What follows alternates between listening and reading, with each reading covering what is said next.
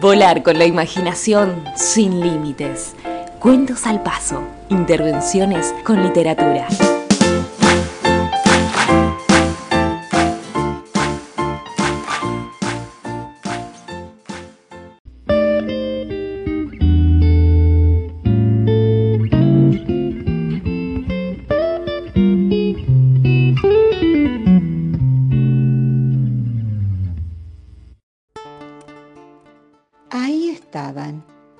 El yuchán y el jacarandá, el quebracho colorado y el chañar, las palmeras y el mistol, y el lapacho, esa fiesta de flores rosadas.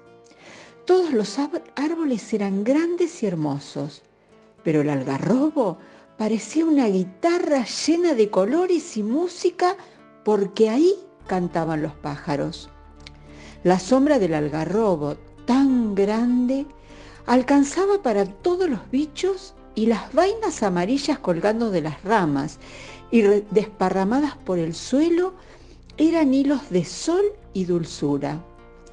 Y ahí estaba el río de aguas marrones, el río del color de la tierra, ese río al que no se podía mirar sin pensar que hay cosas que nunca comienzan y nunca se acaban y al lado del río, a la sombra del algarrobo, estaban el mono y el coatí, el quirquincho y el oso hormiguero, el pequeño tapir y la corzuela, y la iguana, y mil animales más. También estaba el ñandú y el piojo que vivía en la cabeza del ñandú. Entonces el grito lo sorprendió a todos.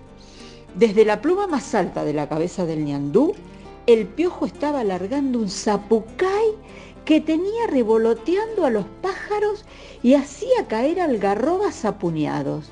Siete minutos duró el grito y fue el zapucay más largo que se hubiera escuchado por esos pagos.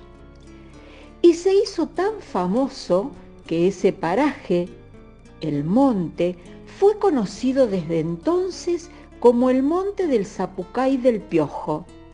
Los pájaros se posaron otra vez en las ramas, las algarrobas dejaron de caer y el piojo, después de respirar hondo, pudo decir, ¡Volvió don Sapo! ¡Ahí llegó don Sapo!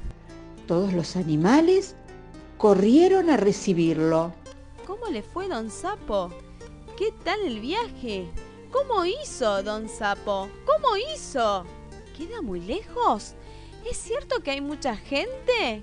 Cuente, Sapo. Cuente. ¿Es grande Buenos Aires? Despacito y por las piedras, que ya parecen porteños por lo apurados.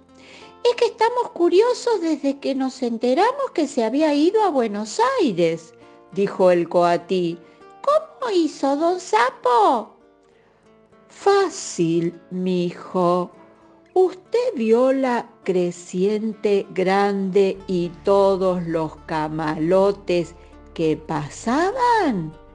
Bueno, cuando vi pasar un camalote que me gustó, salté y me fui.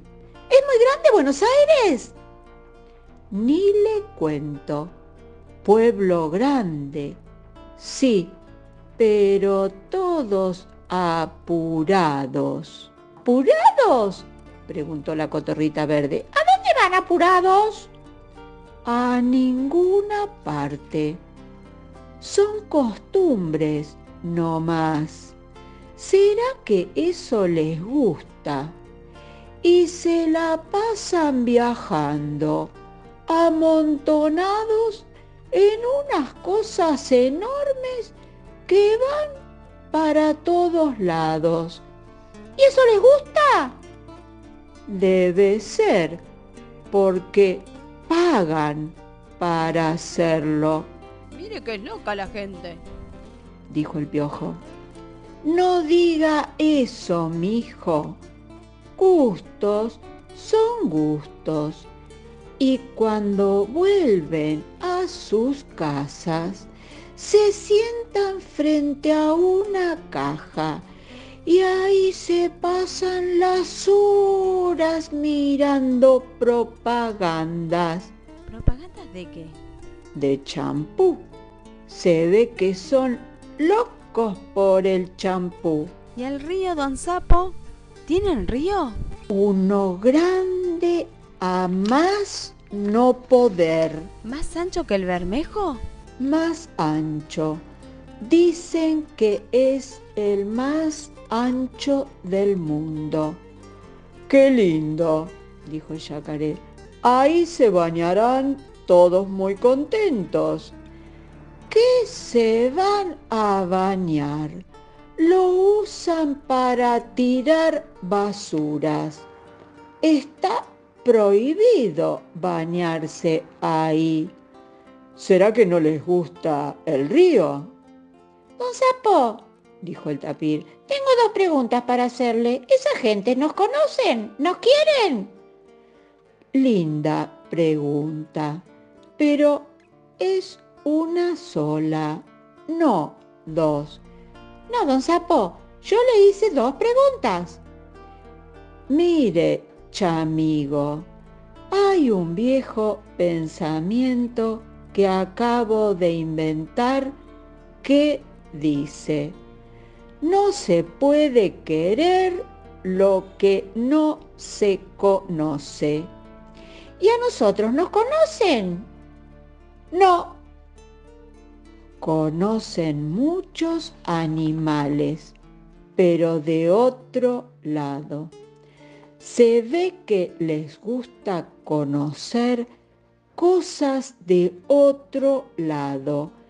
Hipopótamos, cebras, elefantes, jirafas, ardillas y un montón más.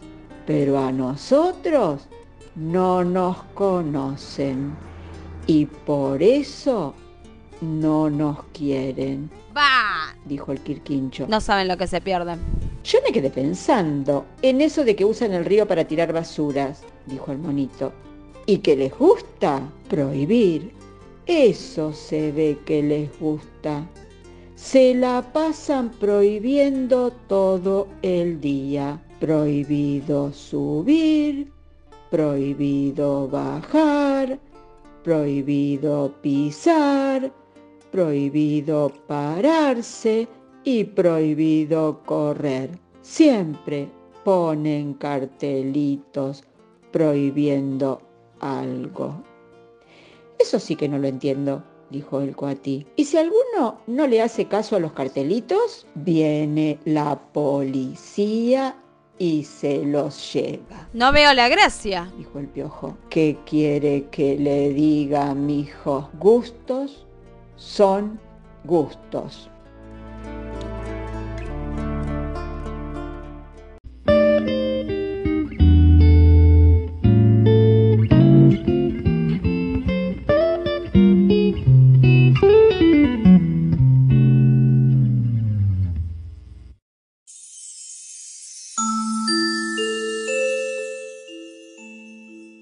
Te esperamos en el próximo episodio de Cuentos al Paso.